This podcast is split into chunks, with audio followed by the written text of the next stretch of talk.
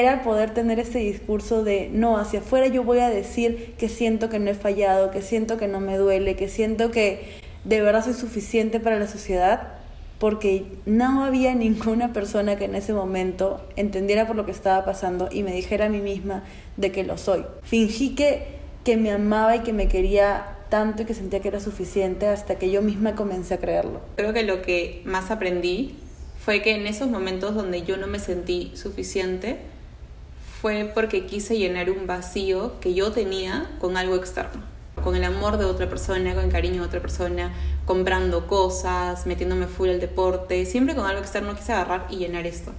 Y que aprendí que es como, soy una buena persona, tengo la capacidad para hacer todo lo que quiero hacer y yo soy la única responsable de mi felicidad y de tener la vida que yo quiero. En el episodio de hoy hablaremos sobre un tema que como mujeres nos cuestionamos mucho cuando ni siquiera debería estar en duda. Para poner sobre la mesa esos pensamientos que nos llegan día a día sobre si somos o no suficientes como mujeres por todos los estándares que nos ha puesto la sociedad. Comencemos. Somos mujeres orgullosamente fuertes, sensibles e intensas, que aprenden a descubrirse a diario y se dan el permiso de equivocarse. Bienvenidas a este espacio seguro, donde abrazaremos eso que nos da tanto miedo decir y construiremos esa versión auténtica que está impaciente por salir a brillar. Buenas, buenas estrellita, ¿y cómo nos encontramos el día de hoy? Se quedé medias nerviosa por el tema de hoy, ¿ah? ¿Para qué? Bien vulnerable. En verdad es, es, es, un tema que nos creo que nos choca bastante a ambas en diferentes aspectos y, y lo traemos aquí sobre la mesa también en aras de, del mes en el que conmemoramos a las mujeres, en el que estamos tan cerca de esta fecha importante del 8 de marzo. Así que, ¿qué, trae, qué tema nos trae el día de hoy, María Eugenia? Si somos suficientes o no somos suficientes. Me gusta que hayas dicho tocar este tema por el mes o Día de la Mujer, porque algo que me gusta mucho que haces tú y lo comparto es no festejar un día nada, sino conmemorar la lucha que hemos tenido por, por ser mujeres, ¿no? Que no deberíamos, pero nos ha tocado. Completamente. Y, y me, me, da risa porque, claro, en este mes es donde comienza toda la, toda la gente a cuestionar, ¿no? Como de, ah, ya, pero ¿por qué hay un día de la mujer que no sé qué? También debería haber un día del hombre, un que día lo de hay no sé también, qué, que no ¿eh? sé que qué. no me vengan porque lo hay. Sí. Y a ver, solamente para poner en contexto y también ese tocarlo un poco antes de, de entrar más en materia, es que conmemoramos, porque estamos conmemorando esta lucha que venimos teniendo desde hace muchos años por brechas que aún no cerramos, que siguen siendo muy grandes en diferentes temas como, como deporte, que era lo que estábamos hablando hace poco, también en temas de tecnología, laboral, maternidad, mil cosas. Sí, y, en lo laboral es donde más creo que se, se da ese tema, ¿no? Cuando una mujer sale de, de maternidad, que el hombre también debería darse el mismo tiempo, cosas así. Pero ya volviendo un poco más a, a nuestro tema, creo que, que, buscando cuál es el tema mejor que podríamos sacar, vimos esto porque muy aparte que aplica para conmemorar la, la lucha que tenemos como mujeres de, de, igualdad de oportunidades, es también algo que como mujer te toca más, ¿no? Sí. El cuestionarte a veces si eres suficiente o no. Yo puedo pensar, ¿por qué debería cuestionarme si soy suficiente para alguien o si soy suficiente para hacer algo? O sea, no debería pasármelo por la cabeza. Por el simple hecho de que yo ya haya nacido, ya soy suficiente, ¿no? Y uno no debería poner en tela de juicio o cuestionarse si soy capaz de hacer algo. Pero a veces los estándares de la sociedad, las creencias que tenemos o el entorno en el que nos movemos, en un momento nos hace cuestionarnos o creer que no somos suficientes para hacer algo. Y es que son bastante estas vallas que nosotros mismos nos ponemos, ¿no?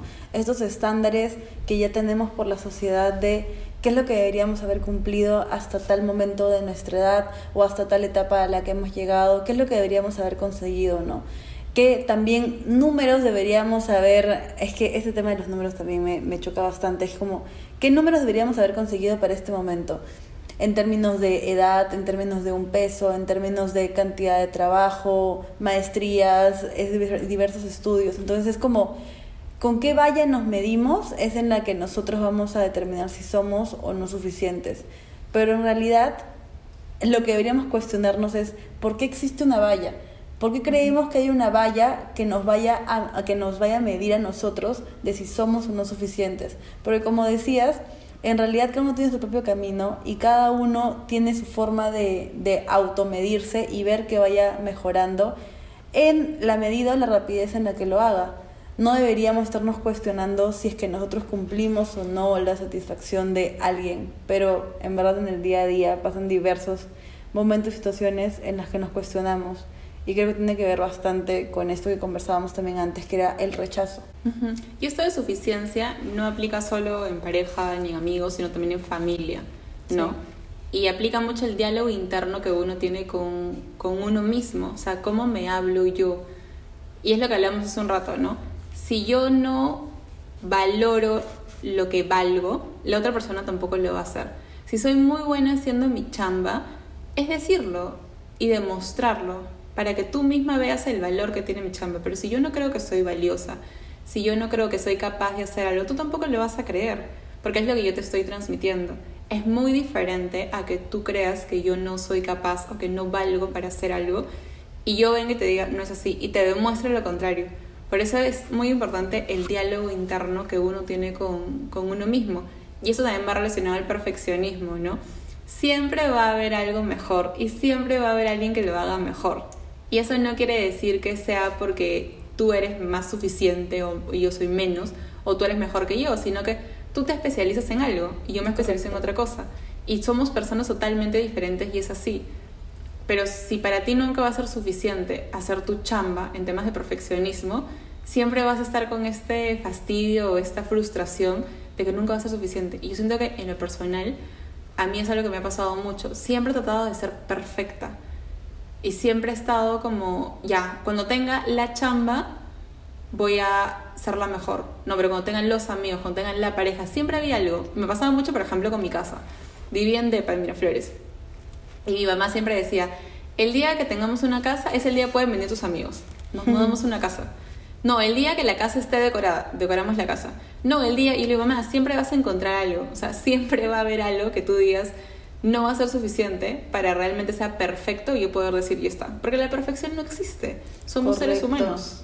Correcto. Y creo que ahí es en el clavo con uno de los temas, que es, claro, este perfeccionismo por querer hacer las cosas súper bien o de por sí ya plantearte de, no, yo no soy perfecto y si no lo voy a hacer así o así, ya para qué lo hago, ¿no? Entonces ahí viene este discurso interno que también comentaba sobre, ya, ¿qué cosa voy a valorar yo de mí? Y esa era la pregunta que, que deberíamos tener en nuestra cabeza, ¿no? ¿Qué cosa es valioso de mí? Yo sé, o sea, debo admitir que no estoy de repente a un nivel perfecto que a mí me gustaría, pero plantear los objetivos para eso y valorar también lo que ya he conseguido hasta el momento. Claro. Porque creo que es bastante esa introspección que uno mismo debe hacer de, claro, entender que igual siempre uno puede mejorar, pero que ha pasado todo un recorrido, han habido muchas experiencias detrás, muchos conocimientos e historia tuya que ya te hacen suficiente por todo esto que has aprendido en las diferentes cosas y contextos que te haya tocado vivir. Y que ha sido, ¿no? Porque al final esos pensamientos y emociones de frustración son los que te van a frenar a cumplir tus sueños. O sea, buscar constantemente este perfeccionismo o esta suficiencia o que te llene algo del exterior, porque eso es lo que hacemos mucho, nos tiene que llenar eso que nos falta el exterior, va a hacer que frustremos realmente nuestros sueños. Y volviendo a que eso tiene que ver con nuestro diálogo interno, tiene que ver mucho que en el momento en el que yo más me necesito es en el momento que más debo cuidarme, ¿no? Porque soy un carro que necesita gasolina. Entonces, en los días en los que necesito chambear más, necesito hacer más mis proyectos eh, personales, necesito meterle más balas a lo que yo quiero, esa gasolina es mi autocuidado. Entonces, los días en los que más necesito hacer las cosas son los días en los que más tengo que cuidarme. Y eso es tener un diálogo interno bonito con uno mismo. Así como tú vienes con un problema y yo te digo, Ale, tranquila, todo va a estar bien. Pero si yo misma tengo un problema, yo misma me doy con palo a mí misma. Y yo me digo, no, olvídate, tú no puedes tener problemas porque tú tienes que ser la amiga perfecta y que eso que el otro. Y es fuerte porque ese látigo me lo doy yo misma, me lo pongo yo misma. Porque como soy autocompasiva contigo, no puedo serla conmigo. Y es porque esta suficiencia quiero que se llene con cosas del exterior, no conmigo, con cosas del exterior. Y es el mayor error de la vida. Totalmente, porque claro, la, todo comienza en este diálogo que uno se hace con, consigo mismo y también con esas herramientas que uno tenga para poder ir mejorando ese diálogo interno que uno tenga. Porque a ver si es que de repente por aquí lo han, lo han escuchado y también por todos estos temas de terapia y todo que hemos llevado. Y el diálogo que yo al menos expreso en diversas redes sociales es como de yo me amo, yo soy súper empoderada, yo me quiero, que no sé qué, no me interesa que haber terminado mucho después la universidad. Y así un montón de cosas que digo hacia afuera. Ahora ya medio me las creo, pero siendo súper sincera, cuando comencé todo ese tema de discursos hacia los demás, era para poder convencerme a mí misma que sí lo era era poder tener ese discurso de, no, hacia afuera yo voy a decir que siento que no he fallado, que siento que no me duele, que siento que de verdad soy suficiente para la sociedad, porque no había ninguna persona que en ese momento entendiera por lo que estaba pasando y me dijera a mí misma de que lo soy. Era yo misma mirándome un espejo, grabando videos para poder sentir que me los decía a mí misma, para poder ser esa voz ante otras personas también. Y siento que eventualmente funcionó porque viene esta frase de no, este, de fíngelo hasta que lo seas. Y siento que ese fue el discurso que tuve conmigo misma. Fingí que, que me amaba y que me quería tanto y que sentía que era suficiente hasta que yo misma comencé a creerlo. Claro, y no fingir desde el desde algo falso, ¿no? Correcto. Sino como que a veces uno necesita, porque el cerebro es plástico, entonces necesita la repetición, porque en la repetición está el hábito. Entonces al final tú empiezas a, medir o, a ver que el éxito no se mide en cantidad, sino en calidad.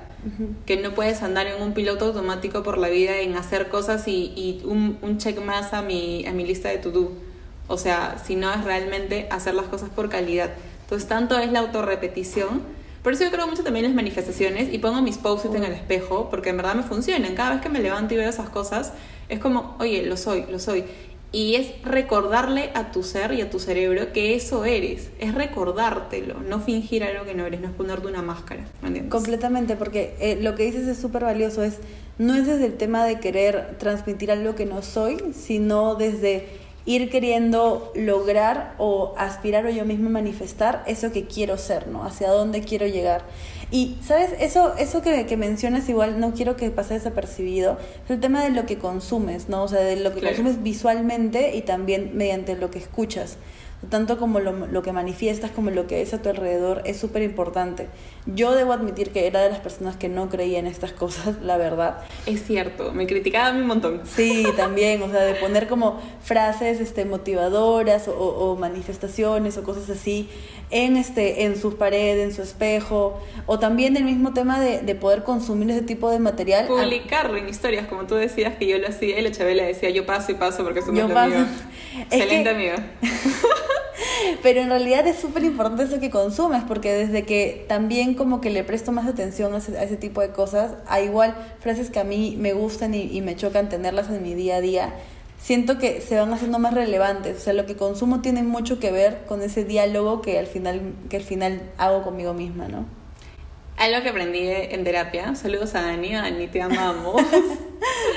es este, una, Ani una vez me dijo, una norma básica para la salud mental es no permitas que alguien que no conoce tu historia opine, ¿no? O una persona que no conoce tu realidad la defina, porque nadie está en una mejor potestad de saber lo que te está pasando que tú misma.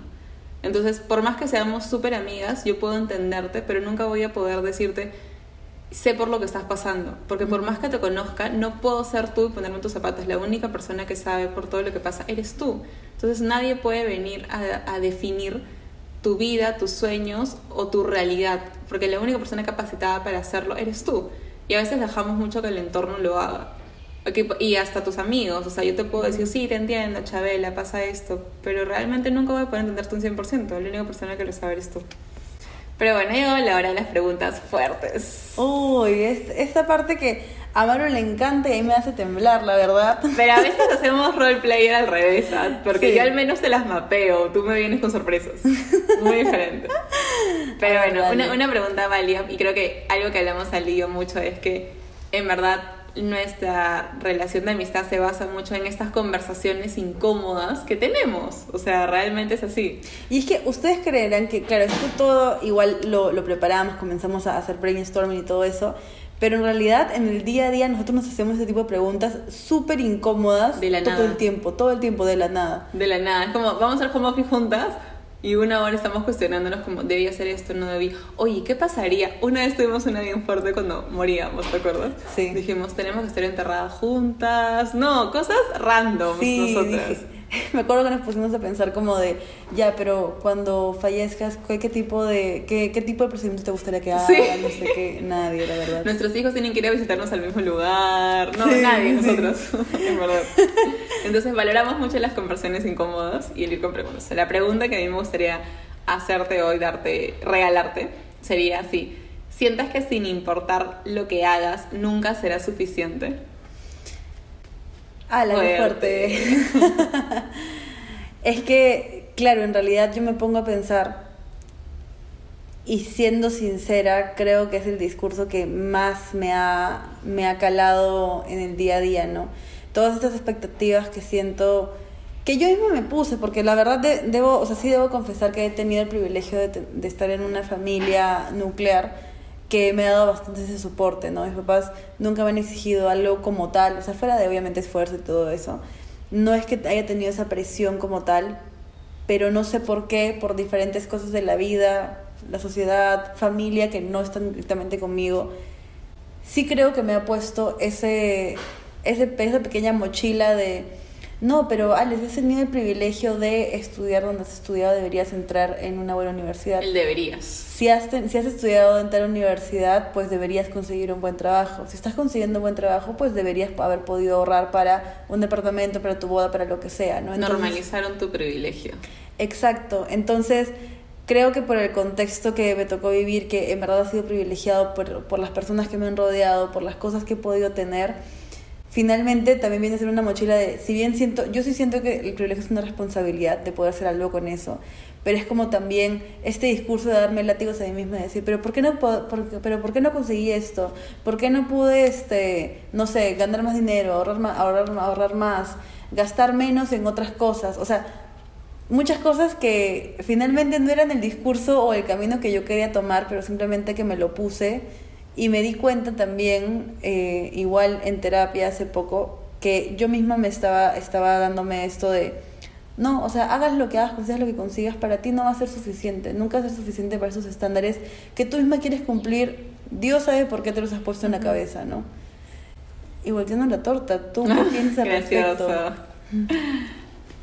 Creo que hay varias situaciones en las que yo no me he sentido suficiente.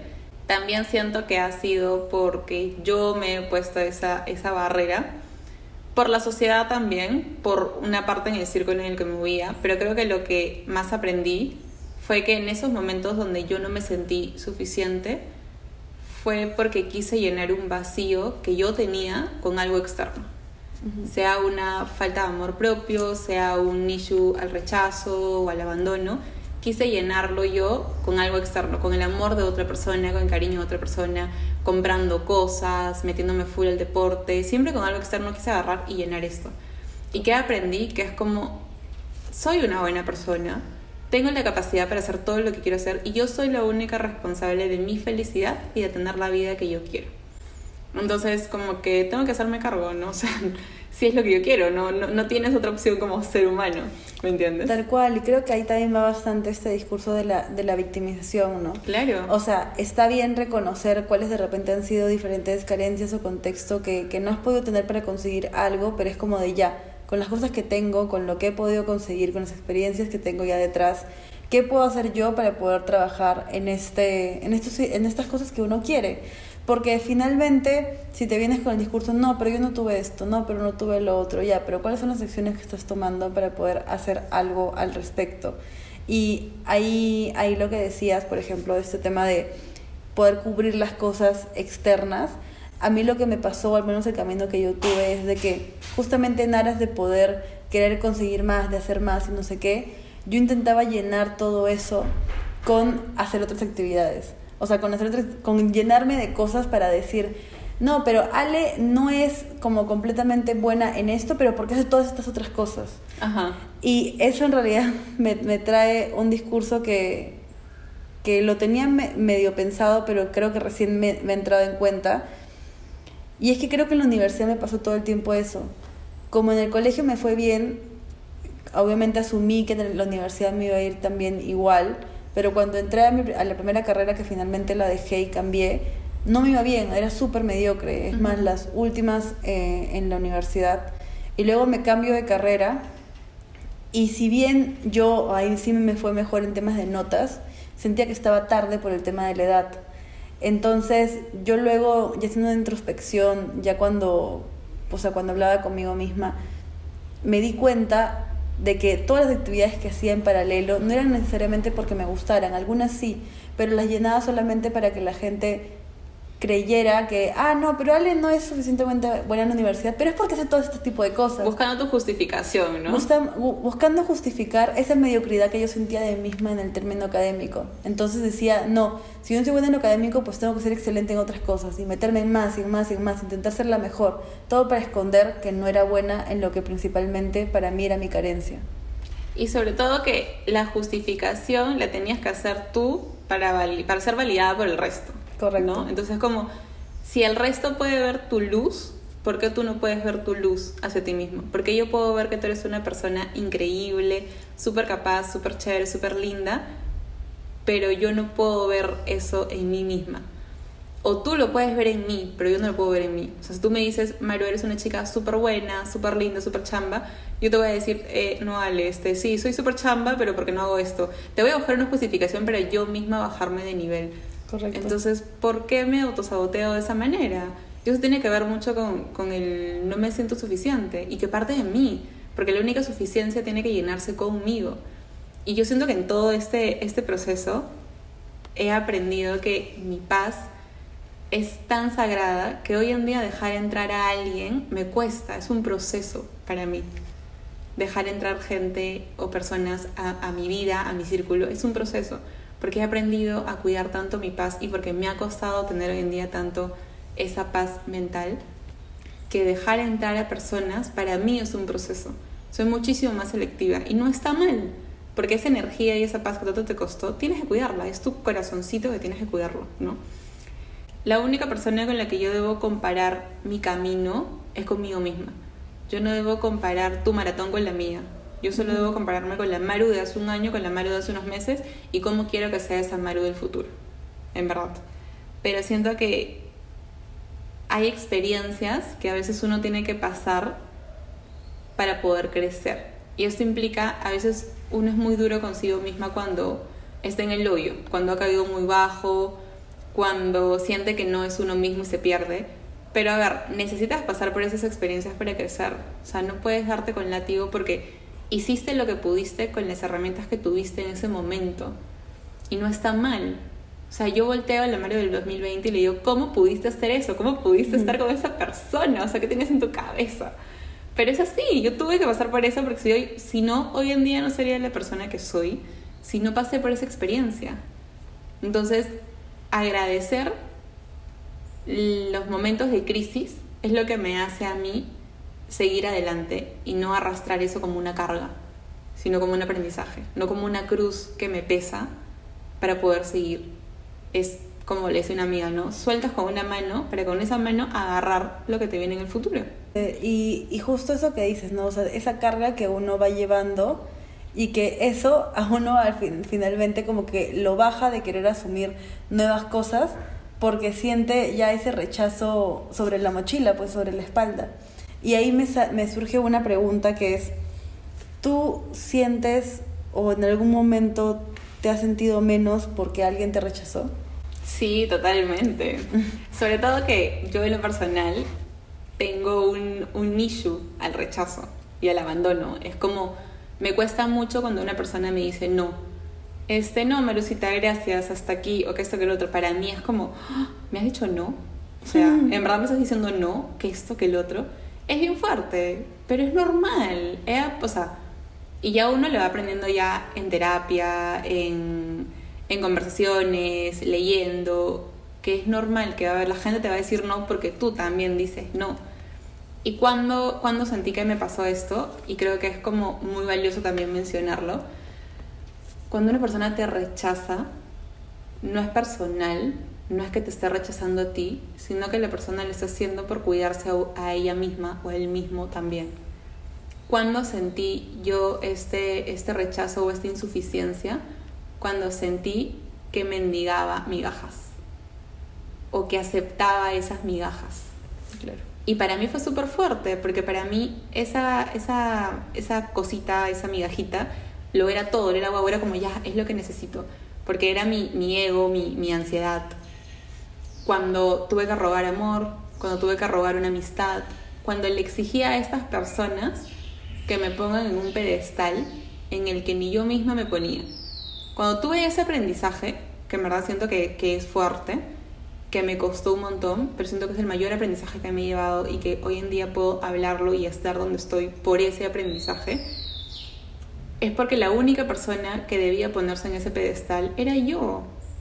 Yo no podía exigirte, Ale, dame mi lugar, Ale, fírmame, Ale, tienes que ponerme a tu costado porque yo soy tu mejor amiga. Porque eso debo dármelo yo. Yo debo demostrarte eso. Yo debo ponerme el pedestal de tu mejor amiga. No debo exigirte a ti que lo hagas.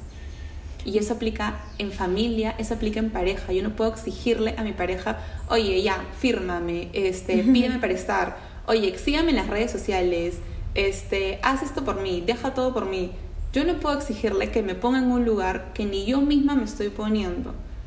Y el día que aprendí eso, para mí fue como, pase lo que pase, me digan los no que me digan, yo voy a estar tranquila con lo que yo me puedo dar y con lo que yo tengo. Y sabes, eso, eso que dices del tema de mendigar amor, a mí me pasó bastante con, con los amigos. O sea, siento que en el colegio justo tuve, este, es, pasa este tema, ¿no? De que cuando te cambias de colegio es bien difícil como niño porque no tienes esas herramientas de poder volver a ser amigos o de sentirte aceptado, porque ya todo el mundo tiene como su propio círculo. Y a mí al menos lo que me pasó fue de que cuando estuve allí siento que no tenía esas herramientas y no me quería yo lo suficiente porque también era una niña y me costó mucho confiar en estas relaciones de amistad o de la gente que, que se me acercaba con buenas intenciones para ser mis amigos. Y siempre entonces por eso me hacía como la fría, ¿no? Yo cada vez que alguien se me acercaba, ah, no, pero es que yo soy así como fría y no sé qué, intentaba ser mucho más solitaria, porque volviendo a, a, pensar o a ver cuál era el detrás de todo esto, y era que yo sentía que no merecía como tal esa amistad, porque yo no me valoraba lo suficiente. Y por eso ahora, también que lo he conversado en terapia, yo me pongo a pensar y me siento muy afortunada en las relaciones de amistad y la relación amorosa que tengo actualmente. Y digo, pucha, ¿por qué me sorprendo tanto eso si las he trabajado tanto? Y es que viene desde un detrás de siento que nunca lo merecí Siento que nunca fui lo suficiente como para poder tener los amigos que finalmente me tocaron o trabajé, más bien en la pareja que actualmente trabajé. Entonces es ponerse a pensar uno mismo qué es lo que se está diciendo, ¿no? Que no se merece el amor, que no se merece ese cariño. Fuerte. O sea, me, me pongo a pensar y digo, en algún momento de repente te ha pasado a ti lo mismo, de que has sentido que no merecías algo, tiene mucho que ver con ese tema de la suficiencia. Claro, el, el ser suficiente como el lo merezco, ¿no? Creo que tiene, tiene mucho sentido. Porque si yo creo que soy suficiente para tener una pareja estable, es porque yo creo que merezco una pareja estable, porque soy una buena persona, porque me hago cargo de mí misma, porque trabajo día a día por ser la mejor versión y porque todo eso empaqueta aunque quiero estar con una persona que esté ese mismo, ese mismo calibre o ese mismo nivel. Entonces, ¿por qué voy a bajar yo mis expectativas o me voy a conformar con algo menos si yo trabajo por eso? ¿Por qué no me lo puedo merecer? Y creo que conforme vas creciendo y vas madurando, te vas dando cuenta de eso, ¿no? Del ser selectiva. Y entender que si viene alguien y no aprecia tu valor o no reconoce el valor que tú tienes, si tú no tienes ese amor propio, que, ojo, el amor propio al principio se ve como una carga.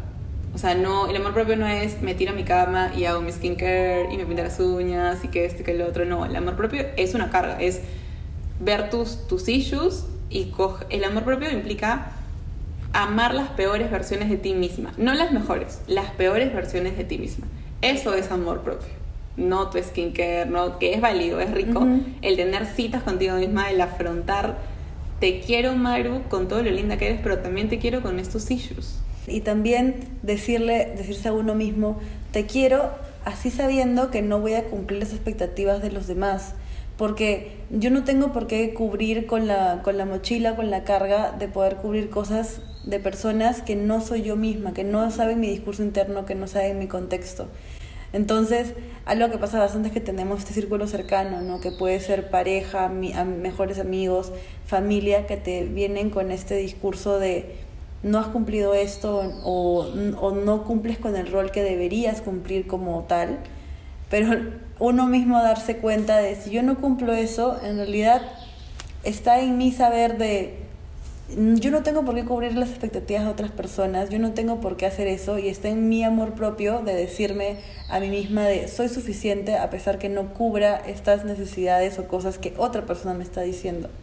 Y implica enamorarte de todo el proceso, o sea, enamorarte de lo que hoy te está retando, porque eso es lo que va a moldear tu personalidad, eso es lo que va a moldear tu carácter eso es lo que te va a hacer más fuerte, más capaz, más bonita, más coherente, más orgullosa de ti misma, de decir, pucha, en verdad trabajo día a día, me cuesta, tengo mis bajonas los domingos, porque como todo ser humano se te da, o te cansas, exacto. Tal cual. Y eso es, el amor propio es un trabajo de todos los días. Y, y me llega en verdad hasta un punto que estigmatizan tanto el amor propio que lo vuelvan tan cliché, porque es algo que duele y que cuesta, que no es tan bonito. Que la gente cree que hacerse cargo de uno mismo es un gol de vida y que es súper bonito y emocionante. Mentira, hacerte cargo de ti mismo implica querer esas partes que a ti mismo no te gusta y que te da miedo mostrar porque te da miedo que otra persona no le guste. Y es amar, es como, la una vez con, con Aini, es hablar, amar tus demonios también porque uno mismo tiene sus, sus issues, sus partes que no les gusta, es amar eso. Eso es un amor propio. Claro, porque uno se va dando cuenta en el camino de todos estos defectos y cosas que uno tiene por mejorar y es ser consciente de que siendo imperfecto y con todas estas cosas como demonios, que es lo que dices, es de con todo esto que me falta, con todo esto que no soy perfecta, con todo esto que tengo por trabajar, aún así soy suficiente para mí misma, aún así me puedo amar. Sí, y, creo que es algo que se trabaja día a día, ¿no? Como la perfección. Y es como tus energías. Yo siempre digo que tú no gestionas tiempo, sino gestionas energías. Entonces, ¿por qué gastar tanta energía en tratar de ser perfecta o suficiente para algo externo? Ala, es agotador tratar de ser la mejor en la champ. De por sí nosotras ya tratamos de tener una vida equilibrada y yo me siento como, como malabarista haciendo una que otra que que el otro. Mi jefe siempre me pregunta y me dice, pero ¿cómo haces? Porque normalmente yo siempre paro en dos reuniones a la vez. Más paro cuando leas estos saludos. paro en dos reuniones a la vez. Una vez estuve en tres que ya me tuve que poner el pare y me dijo, olvídate. Dos, ¿cómo haces para que tu oreja esté aquí y tu otra oreja esté acá?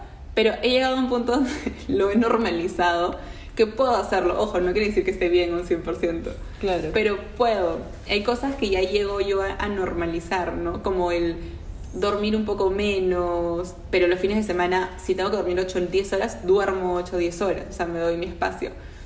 Pero el gastar energía en lo que tú crees que va a ser lo mejor para ti, ¿no? Es como el lunes que te fuiste al cine y yo decía, ¿cómo tiene tiempo para ir al cine? O sea, no me puedo creer. O como ahorita que, que estamos en nuestro momento todo y tenemos que, que ir a hacer cosas de la chamba y luego yo voy a salir a comer. Es como yo misma decirme, no tengo tiempo para salir a comer, no tengo tiempo para hacer esto porque yo misma decido en qué voy a priorizar mis cosas y qué es lo mejor para mí.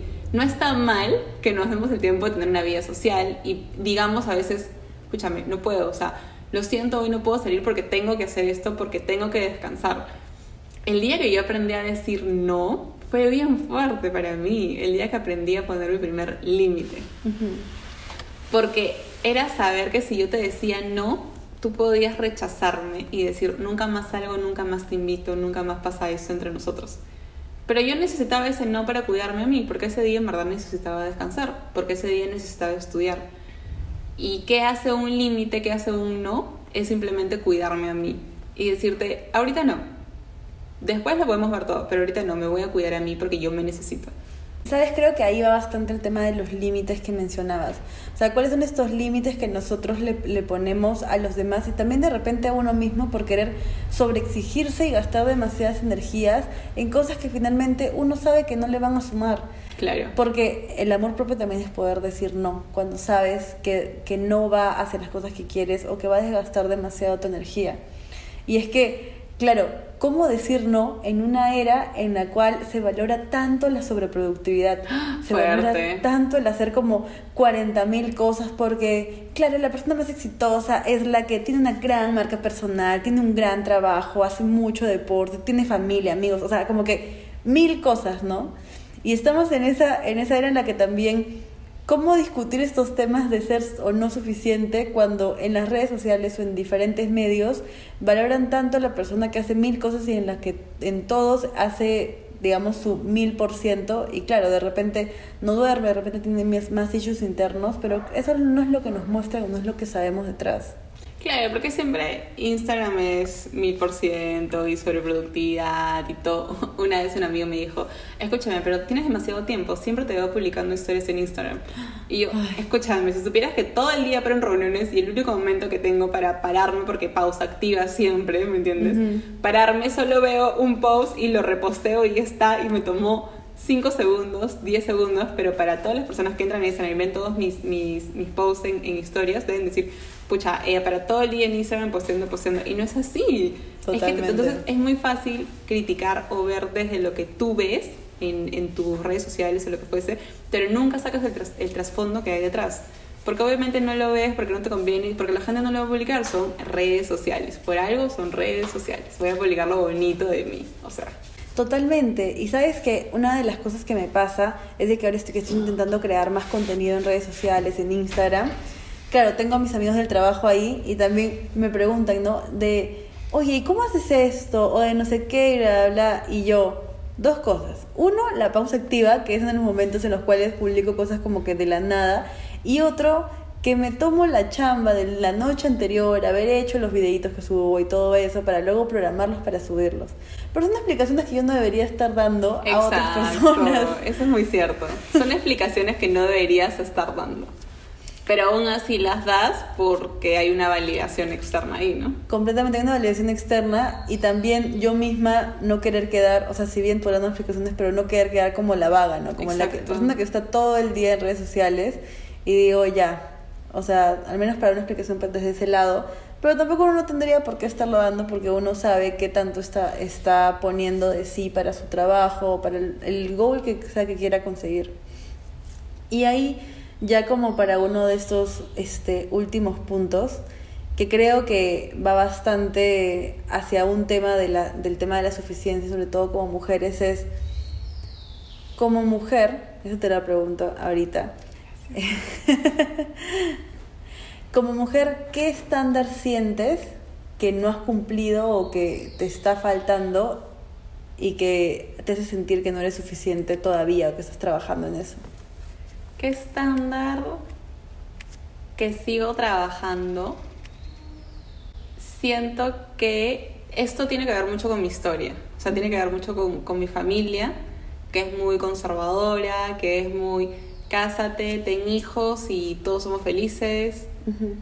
Por mi historia, pero siento que el, el estándar que, que, me han, que me ha puesto la sociedad, mi familia tal vez, como mujer, que hoy en día no estoy cumpliendo por esos estándares, el ser una mujer exitosa. Ser una mujer exitosa no bajo mi concepto, sino bajo el concepto que pone mi familia o la sociedad, que es hoy en día tener una pareja estable, de repente ya estar casado, tener una pareja estable, eh, ser jefa en la chamba, eh, viajar, ir a tomar el té todos los días con mis, tí- con mis tías. Eh, creo que esas cosas. Y si me preguntas a mí qué es el éxito, si le preguntas a una Maru del 2020, tal vez te hubiera dicho otra cosa totalmente diferente. Pero si me preguntas a mí hoy en día, a una Maru del 2023, qué es ser exitosa, te diría que es tener salud mental, llevarme muy bien con mi salud mental, tener tiempo para disfrutar las cosas que me gustan y que considero que me hacen felices y compartir con personas que me llenen, que en este caso yo siempre le digo que son mis personas vitamina. Eso para mí hoy en día es el éxito. Es un éxito que no se refleja que la sociedad pone para mí. Porque para la sociedad yo debería tener una pareja estable. Hoy en día soy felizmente soltera. Ya debería de tener hijos o estar casada. No va a suceder. Marijana va a congelar sus óvulos de acá a unos años.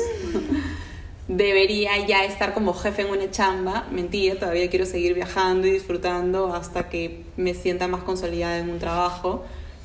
Este, no sé, no debería salir de jugar 24/7, ni ponerme tops así, ni vestirme así. Hoy en día hago lo que yo quiero. Por ejemplo, no debería tener tatuajes. Felizmente tengo tatuajes. Y me haría más, ¿me entiendes? Entonces, siento que como mujer también es muy difícil porque te critican y siempre te van a criticar. Por el simple hecho de ser mujer y hacer las cosas diferentes, te van a criticar. Y eso es algo que no es justo. Porque si se conmemora el Día de la Mujer, es por la lucha de tener una igualdad de oportunidades. Porque el hombre y la mujer no son iguales. No, no estamos diciendo que somos iguales, sino tener una igualdad de oportunidades.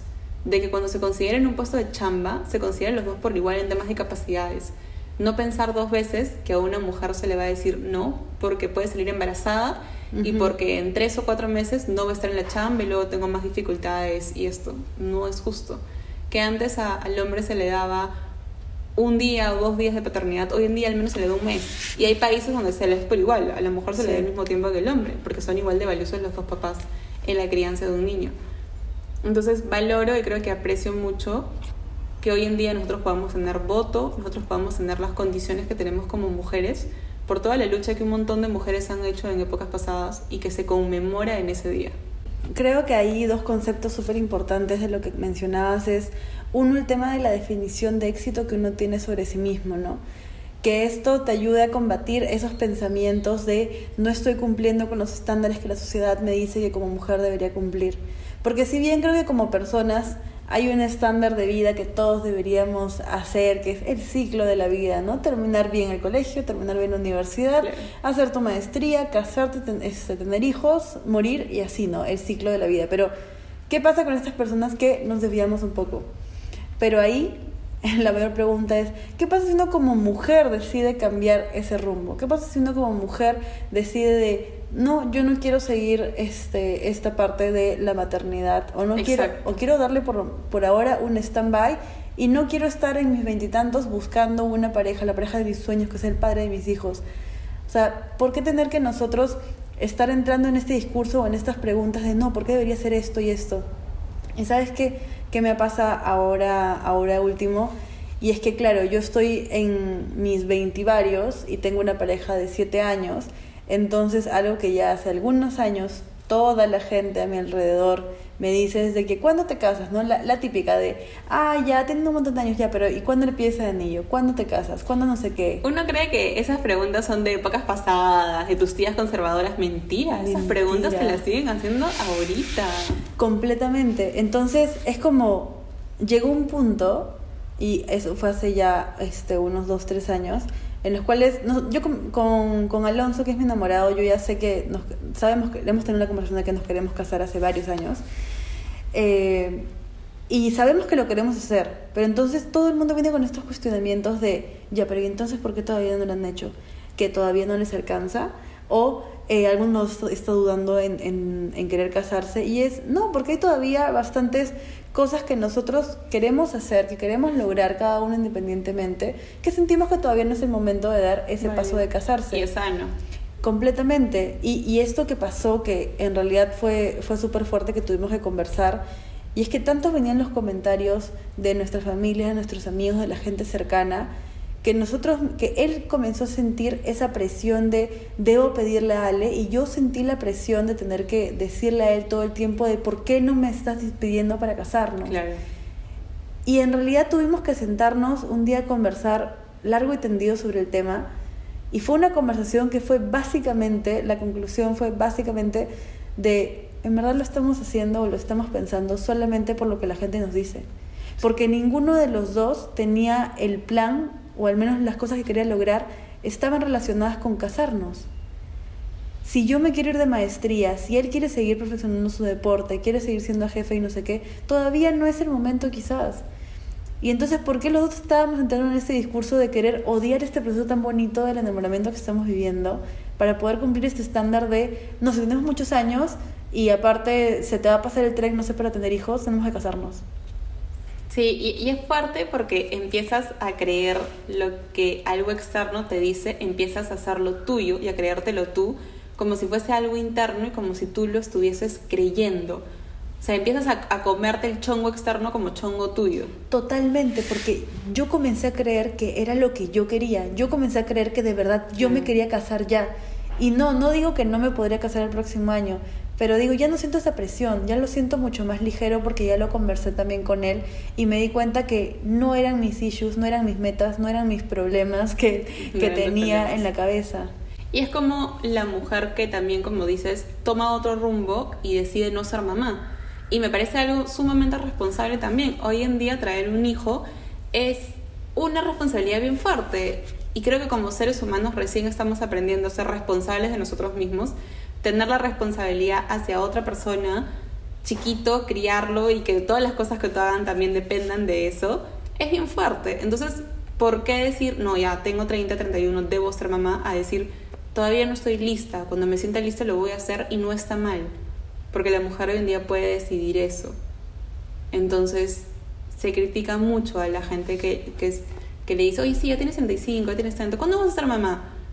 O, en vez de, de, preguntar, qué es lo que hablamos también en el capítulo del cuerpo, ¿no? Ese tipo de preguntas que te hacen. Que van a ver, va a haber gente que te las va a hacer, como va a haber gente con responsabilidad afectiva, como te vas a chocar con todo tipo de personas en este mundo, porque así es la vida. Pero cada camino, el camino que decide tomar cualquier persona no está mal. Pero como mujer, siempre va a haber como que un granito más que te van a criticar. Porque como mujer deberías de cumplir ciertas cosas. Sí, y, eso, y eso es lo que está mal.